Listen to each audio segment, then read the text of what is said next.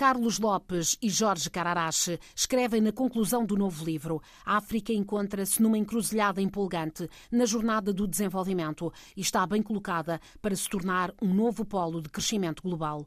Nas últimas páginas desta obra escrita a quatro mãos, que desafia as narrativas sobre o continente, deixam um aviso. Fracassar no planeamento significa planear o fracasso. E insistem: a África é maior do que muitas pessoas se tinham apercebido, mas sem transformação estrutural é mais pequena do que aquilo que podia ser. Livro publicado em inglês em 2020, agora traduzido para português. Para falar sobre ele está connosco Carlos Lopes, professor na Mandela School of Public Governance da Universidade da Cidade do Cabo, também na Sciences Po em Paris, currículo longo nas Nações Unidas, membro associado da Chatham House, integra Carlos Lopes várias comissões globais e conselhos de administração e preside neste momento a Fundação Africana do Clima. Escreve este livro com Jorge Cararás, um companheiro no terreno e na escrita. Trabalharam juntos na Comissão Económica para a África. O professor Cararás é economista sénior do Grupo Banco Africano de Desenvolvimento, professor residente no Payne Institute, muito ligado à engenharia, aos petróleos, ao ambiente, experiência vasta também em análise política, economia do desenvolvimento e planeamento. De novo, obrigada por esta entrevista à RDP África, professor Carlos Lopes. Este é um livro cuja versão original é ainda anterior à pandemia pandemia, às disputas comerciais mais intensas entre Ocidente e China e à guerra na Ucrânia. Mas acreditam que, apesar dos impactos, o essencial se mantém? É certo, porque nós estamos convencidos que os problemas de fundo uh, continuam os mesmos, uh, nomeadamente o facto de que estamos a viver ainda num modelo colonial onde se exportam matérias-primas sem transformação, sem valor acrescentado e quando nós vemos que 80% das exportações africanas continuam a ser de matérias-primas, com essas características, temos que considerar que não houve uh, mudanças estruturais significativas e certamente durante a pandemia nada disso mudou. Portanto, as receitas que nós propomos no livro, em termos de as formas como o continente pode desenvolver um tipo de economia que seja baseado na industrialização e na transformação estrutural continuam perfeitamente válidos, tendo a pandemia apenas acelerado um certo número de tendências globais que os africanos têm que tomar em consideração e que, de uma certa forma, o livro já antevia. O ponto essencial eh, deste livro, uh, Sr. Professor, parece ser um exercício uh, quase de autoestima e de autorreflexão. Lê-se que é preciso mostrar como a África é grande, porque tem recursos vários, a vários níveis. E, ao contrário do que alguns especialistas avançam, não parecem demonizar os recursos. Por que é que aconteceu este crescimento sem qualidade no continente africano? É um fenómeno complexo, mas será possível resumir? Uh, nós podemos dizer que a, a designação doença holandesa uh, para, digamos, os, as economias que dependem demasiado de um produto natural e que depois provoca uma falta de estruturação do conjunto das transações económicas, continua a ser projetado como a forma como a África se relaciona com, com as matérias-primas e nomeadamente o facto de que a doença holandesa vem de uma metáfora relacionada com a forma como na, na época a Holanda deixou que o gás tomasse conta do conjunto da sua economia, é hoje em dia atribuída a países como Moçambique, por exemplo. Acontece que nós eh, achamos, e demonstramos isso no livro, de que não é necessariamente mau ter matérias-primas, porque todos os países precisam de matérias-primas para se desenvolverem. Alguns têm matérias-primas próprias, outros uh, importam e transformam. O que uh, é de facto uh, problemático é, é a ausência na África de um planejamento que permita a utilização dessas matérias-primas para proveito próprio. E vê-se, por exemplo, no debate atual sobre energia, onde de repente, por causa da guerra da Ucrânia e as questões relacionadas com a dependência do gás russo por parte da Europa, se fala muito das possibilidades que a África pode oferecer uh, ao continente europeu, nomeadamente através do gás, mas também do hidrogênio verde. E, mais uma vez, eh, a equação é na base de aquilo que os africanos podem exportar para fora e não a utilização desses recursos para o desenvolvimento da própria África. Falta, dizem também, ao continente uma imagem de marca. O próprio continente e os africanos não se têm na devida conta eh, e também não são tidos eh, na devida conta. Que custos é que isto tem tido? Nós falamos muito de narrativas e de percepções que não estão de facto atualizadas, por um lado, mas também porque historicamente foram assumidas pelos próprios africanos. Começamos pela geografia, através do síndrome de, Mercator, que é a forma como se projeta o planisférico, uma diminuição do tamanho real da África. Hoje em dia fala-se muito da Rússia e da sua vastidão quando, nomeadamente, se refere às questões geopolíticas e muito pouca gente se dá conta que, por exemplo, a Rússia inteira ocupa um terço da África eh, em termos de massa territorial. E, portanto, este tipo de percepções eh, acabam por ser prejudiciais porque os próprios africanos as assumem e porque toda a gente entra numa espécie de conforto de ver a África de um determinado prisma. Por exemplo, a consequência direta será a avaliação de risco. Eh, o facto, por exemplo, de, da África ser considerado um, um, território com dificuldades de desenvolvimento, por exemplo, porque tem golpes de Estado. Eu gosto sempre de falar, e o livro refere isso, que, por exemplo, um país como a Tailândia já teve 10 golpes de Estado e por isso não deixou de se industrializar. Se pegarmos em qualquer país africano com dificuldades de transição política, de gestão de conflitos e o compararmos com os seus equivalentes asiáticos, chegamos à conclusão que o tratamento é diferente. E isto acaba por ter repercussões. Por exemplo, a Argentina já fez quatro defaults da sua dívida, mas tem uma notação nas agências de crédito mais elevada que um país como o Ghana, que é neste momento objeto de discussão, mas que nunca fez um default. Há, há, de facto estes, eh, como, como, dizem, não é? E esse é o subtítulo do livro, há estas percepções eh, deturpadas e é necessário, urgente, encontrar estas eh, novas narrativas e a África desempenhar na economia global o, o papel a que realmente tem direito por vários motivos. Sobretudo tendo em conta que as três megatendências que vão definir o mundo de amanhã, seja a megatendência demográfica, seja a mega tendência climática ou a tecnológica, jogam a favor de África para ser o centro de algumas soluções globais. Mas isso vai depender muito de como se lida com a, digamos, a análise do que aconteceu até agora e o assumir por parte dos africanos de um protagonismo que, infelizmente, não tem sido, eh, na minha opinião, eh, assertivo embora haja mudanças mais recentes que apontam na boa direção. Então, temos eh, normalmente um discurso sobre a demografia africana, que é um discurso muito negativo, muito malthusiano, de que o aumento da população é sempre negativo. Claro que o aumento da população cria dificuldades de emprego e toda um conjunto de dificuldades e de dilemas, mas eh, nós temos que admitir que todos os países que tiveram um crescimento populacional com esta dimensão eh, passaram por períodos de transição demográfica que a África também está a viver e que lhes criam grandes oportunidades de mercado. E em relação à questão climática, os africanos têm as maiores reservas de energia renovável, mas também de minerais estratégicos que são essenciais para as transições várias, nomeadamente as da mobilidade. E, e, portanto, nós temos que tomar em conta que isso são oportunidades. E, evidentemente, o campo tecnológico normalmente refere-se muito à inovação e à, concentração da inovação nos ecossistemas mais desenvolvidos, o que é natural. Mas temos exemplos vários de inovações que tiveram início em zonas que não estavam necessariamente no, nos centros de inovação mais propagados. É o caso, por exemplo, das transações bancárias móveis, que a África é o líder mundial, e agora temos também as aplicações eh, de drones para a agricultura, onde a África está a liderar.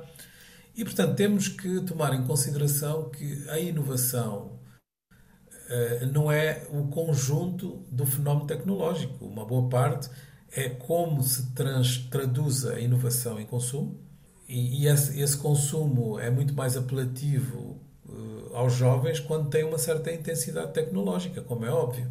E tendo em conta o facto de que a África tem a população mais jovem e essa população vai crescer uh, para ocupar quase metade da população jovem do mundo até o fim do século, nós temos, evidentemente, no mercado africano o principal consumidor uh, das novas tecnologias. E de que forma é que a qualidade da educação no continente uh, pode uh, facilitar ou dificultar este processo? Nós sabemos, por exemplo, aqui eu gosto também sempre de fazer estas comparações. Nós uh, podemos pegar num país como o Bangladesh, que é um dos países que teve a maior revolução industrial nos últimos 15 anos, com níveis de educação semelhantes à maior parte dos países africanos. Portanto, isso é perfeitamente possível.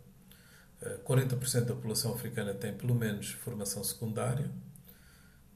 E quando nós sabemos que a população africana já vai em 1,3 bilhões de pessoas, isso é significativo. Eh, eh, normalmente esquece que a classe média africana é relativamente pequena em relação ao tamanho da população africana, mas em termos globais ela já começa a representar um conjunto assinalável. Eh, portanto, a classe média africana é maior do que a população do Brasil. Portanto, é um mercado de consumo muito apetecível. E isto uh, também acaba por ligar-se ao crescimento dos centros urbanos, uh, que, uh, como referem, é ao mesmo tempo uma dificuldade, um desafio e uma oportunidade. Nós temos um fenómeno de urbanização muito diferente das outras regiões do mundo e das experiências históricas conhecidas até aqui. Tradicionalmente falava-se do crescimento das cidades com a, a imigração das zonas rurais. Eh, com a intensidade de, das mudanças demográficas em África, nós temos um fenómeno em que são as próprias uh, regiões rurais que se transformam em pequenas cidades e há uma espécie de contínuo do ponto de vista geográfico com grandes extensões entre, digamos, o mundo rural e o mundo, e o mundo moderno. Isto significa que os, a infraestrutura tem grandes uh, desafios, e nomeadamente a mobilidade transforma-se no problema principal,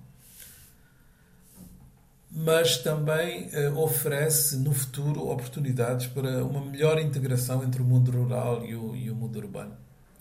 Se se fizerem as, as apostas acertadas. Por exemplo, falou da educação e, e, no quadro de educação nós temos que ter uma educação que está adaptada ao século XXI, que vai ser uma, uma, uma forma mista de educação onde o, onde o digital tem, tem grande influência e isso já está presente de muitas formas, mas vai ter que se alargar. Eh, a vantagem é de que estes saltos, é? estes pulos, eh, permitem eh, poupanças enormes de determinado tipo de infraestrutura física, passando muito mais para a instalação de infraestrutura digital. O que para a África faz sentido, e não é por acaso que, por exemplo, a zona uh, económica uh, que tem mais desenvolvimento do ponto de vista tecnológico, que é a área metropolitana de Nairobi, seguida da área metropolitana de Lagos e, de uma certa forma, a cidade de Cape Town, esses três grandes centros de produção de startups e de novas tecnologias, são justamente já o, o digamos, uma demonstração dessa forma híbrida de ensino, onde as pessoas muitas vezes uh, estão uh, num ecossistema que se está a desenvolver de forma orgânica e, e que não depende necessariamente apenas da educação formal. Sublinham também o professor Carlos Lopes e o professor Jorge Cararache neste livro Mudança Estrutural em África, eh, que o conhecimento ele tem que ser adquirido, aprendido e reinventado e não apenas transferido. E também tem que envolver esse conhecimento local. Eh, essa oportunidade também para a África eh, olhar para os casos de sucesso e adaptá-lo nas suas respostas próprias e que não serão iguais para todos os países do continente. Exatamente. Normalmente, baseado no, no princípio que foi desenvolvido pelo professor Nakamutsu do Japão sobre o desenvolvimento industrial da primeira eh, a primeira experiência, digamos, de desenvolvimento industrial não ocidental, chegou-se à conclusão de que eh, todos os países eh, têm que se aclimatar a uma espécie de voo do ganso. Os gansos voam em V, eh, há um líder, eh, que é aquele que tem mais pujança, mais força, e os outros beneficiam um pouco da proteção desse líder através da forma como se organizam em relação aos ventos. E à medida que o líder se cansa, há outros que o substituem para tomar o comando do V. E eu acho que é um pouco o que está a acontecer em África. Nós temos países que estão em transformação estrutural mais avançada e, e portanto, eles acabam por ter, eh, digamos, uma pujança que os outros eh, podem beneficiar. E então, a grande lição é de que nós devemos aprender com aqueles que estão à nossa frente, mas temos que fazer um pouco diferente mais uma vez expõem aqui uh, como as receitas impostas uh, durante alguns anos aos países do continente foram muito penalizadoras uh, para as economias e para as sociedades. há também quase um dever de reparação e, e, e, tem, uma, tem uma ideia sobre como essa reparação, essa eventual reparação, pode e deve ser feita. Sim, eu não acredito na reparação em termos de dinheiro, em termos de transferências eh, de, de, de líquidas, não é? como se fez em muitas formas de reparação anteriores na história, nomeadamente em relação uh, à ocupação de certos territórios ou no caso do Holocausto e as vítimas do Holocausto. Eu acho que nós precisamos é de uma reparação em, termos da forma como funciona o sistema, em termos financeiros, em termos de regulação nomeadamente em matéria de propriedade intelectual, e, e, o que vai ter uma incidência muito grande sobre a inovação. Eu acho que a forma como nós desenvolvemos a teoria das vantagens comparativas, eh, tentando sempre empurrar para a África que a vantagem comparativa que tinha era eh, ter recursos naturais e, portanto, precisava de os exportar para poder depois tomar conta de si, eh, está completamente falida como teoria. E, e, portanto, é essa reparação que nós precisamos. É, precisamos de um reconhecimento sistémico de que a África foi empurrada para um determinado tipo de conceito económico por causa da forma como, eh, digamos, prolongamos o sistema colonial. E isso é que precisa ser reparado. Neste livro eh, sublinham também que o Banco Mundial calcula que 414 milhões de africanos ainda estarão na pobreza extrema em 2030 e sublinham que o caminho tem que passar eh, por receitas políticas eh, que sejam capazes de dar dignidade, de dar bem-estar a toda esta multidão. Mas para isso, professor, é preciso compromisso, é preciso liderança, é preciso saber para onde se vai, é preciso planeamento, decisão. Os líderes da maior parte eh, dos eh, países africanos estão preparados para isto? Infelizmente temos eh, problemas de liderança em muitos países e não vale a pena esconder o rabo do gato. Nós temos seguramente um conjunto de países que estão já num processo de transformação estrutural. Infelizmente a maioria não está, mas como eu disse, no voo do ganso nós temos que olhar para o que está à frente e eu noto com uma certa surpresa até que há um certo ciúme em relação aos países que estão a dar certo. E, portanto, isto tem um efeito muito mobilizador uh, junto das populações, em primeiro lugar, mas também que obriga os líderes a refletir, porque uh, esse discurso populista fácil, que era uma, uma espécie de distribuição de benesses, sendo essas benesses, na maior parte dos casos, receitas de matérias-primas eh, já não, já, não, já não chega. As pessoas já se cansaram desse discurso, que é um discurso, digamos, de rentista e que muitas vezes acabou por se prolongar por uma forma de utilização da ajuda ao desenvolvimento também com o mesmo espírito e que eh, justifica, digamos, a negatividade que está associada hoje em dia à ajuda ao desenvolvimento falam de transformação estrutural e explicam que lá dentro uh, está, por exemplo, a melhoria de vida, a participação, a inclusão. Uh, isso tem-se sentido muito nos últimos tempos, sobretudo nesta pressão exercida pelos mais jovens, uh, como se tem visto em alguns países, Senegal, também Nigéria, agora mesmo Angola, com esta participação muito consciente de uma grande parte dos movimentos sociais, muito animados pelos jovens nestas eleições gerais em Angola? Eu, eu estou convencido que nós temos um fenómeno de juventude que vai alterar a política africana e, e, de uma certa forma esse movimento já, já se iniciou e existe agora uma contestação sob a integridade dos processos eleitorais, em primeiro lugar, mas para além dessa questão da integridade dos processos, há mesmo uma contestação da forma como os partidos estão organizados, como são financiados. E o recurso ao populismo tem permitido a sobrevivência uh, da política antiga, mas começa a ser já objeto de grande contestação. Uh, nós temos países que são considerados uh, democracias consolidadas no continente, devido ao facto de serem digamos, objeto de grande atenção depois de várias décadas eh, na forma como geriram a sua governação.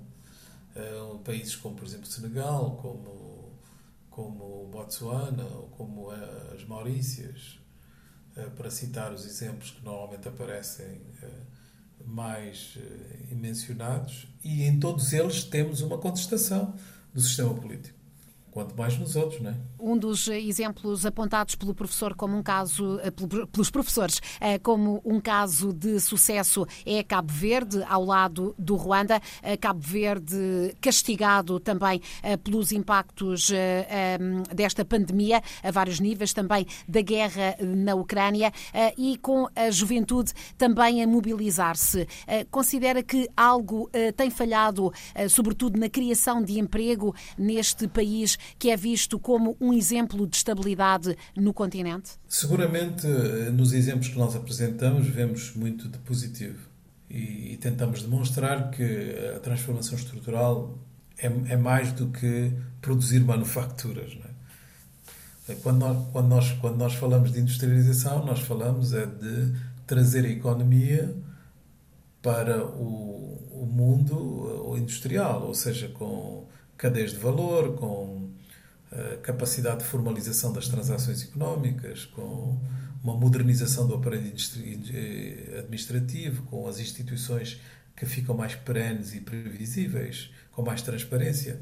Portanto, é esse conjunto de fatores que justificam a transformação estrutural. Alguns podem fazê-lo, por exemplo, através do turismo, podem fazê-lo através de outros tipos de cadeias de valor que não sejam necessariamente aquilo que nós associamos à industrialização. Que está muito conotado na nossa mente à manufatura, mas não é só isso. Nós achamos que um país como Cabo Verde foi capaz não é, de se desenvolver em grande parte pela forma como geriu a ajuda ao desenvolvimento para produzir as infraestruturas necessárias para consolidar as cadeias de valor, nomeadamente na área do turismo. É evidente que a pandemia afetou muitos países de, de, forma desigual, eh, os países insulares sofreram mais e, e, portanto, Cabo Verde não é exceção.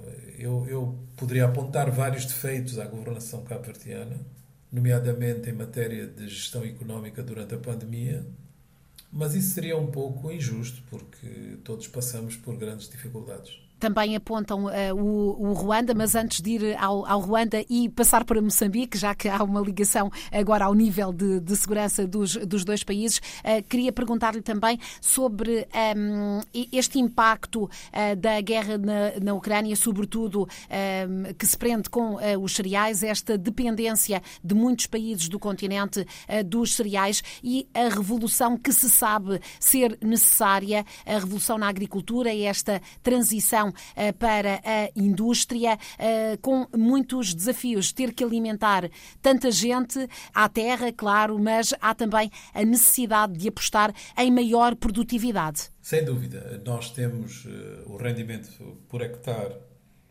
médio mais baixo do mundo. Portanto, isto significa que a nossa agricultura tem uma produtividade muito baixa e para piorar as coisas, nós temos cerca de 30% de perdas da produção agrícola anual por causa de problemas de mobilidade, de refrigeração, de conservação, etc.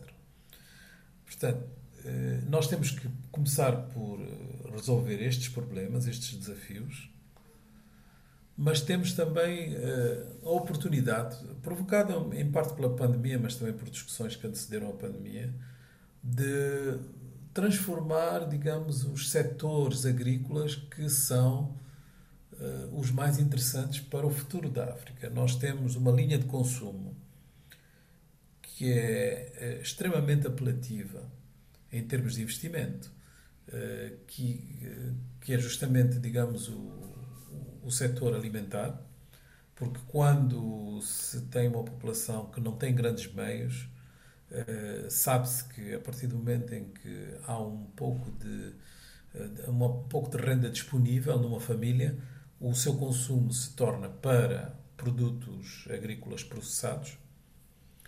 Portanto, temos aqui um mercado gigantesco na própria África e com a zona de livre comércio podemos imaginar países a produzir determinado tipo de alimentos que são mais fáceis ou mais compatíveis com o seu solo, com o seu clima, etc., para os vizinhos e, por que não, para o conjunto do continente. E, e, portanto, não temos problemas de terras, temos alguns problemas de água significativos que obrigam a que se façam seleções uh, muito sensíveis uh, ao clima, nomeadamente o facto de haver muitos países na zona sudano-saeliana ou no Corno da África e partes da África Austral que estão mais vocacionados para a criação de gado. Uh, a África é um grande importador desse tipo de produtos e, portanto, nós podemos conseguir uh, alimentar o conjunto da população africana com a produção do próprio continente. Agora, estar a pensar eh, no setor primário em termos de exportação que é, mais uma vez, aquilo que normalmente se faz, sempre com aquele modelo colonial, que é países estarem a produzir café, estarem a produzir cacau, estarem a produzir flores eh, para exportação, eh, descuidando as oportunidades do mercado africano, eh, é parte do problema. E, portanto, acho, acho que a pandemia foi um alerta.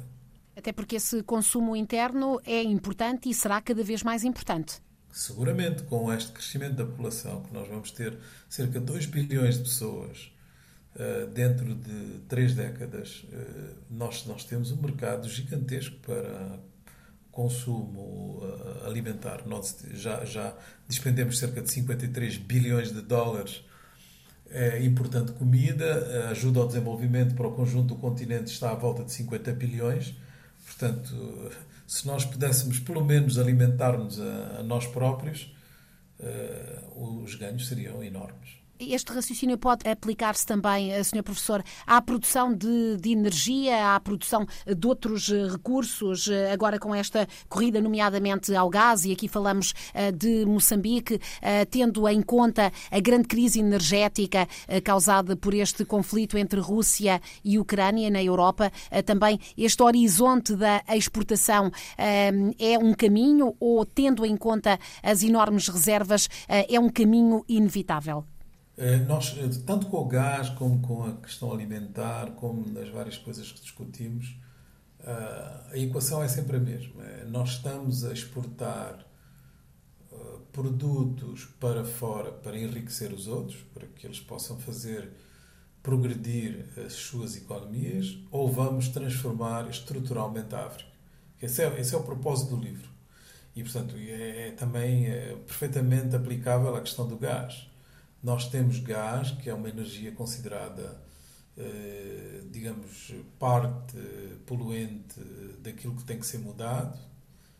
Se nós vamos fazer a exploração do gás como uma energia de transição para potenciar a industrialização do continente, eu diria até que é justificável, embora seja difícil encontrar os financiamentos para tal.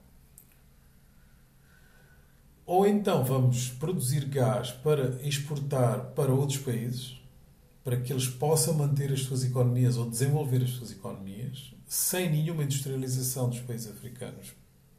E para piorar as coisas, produzir esse gás com empréstimos bancários ou outro tipo de garantias soberanas, que serão extremamente custosas, sendo que, digamos, quando chegar à altura de pagar essa fatura do custo,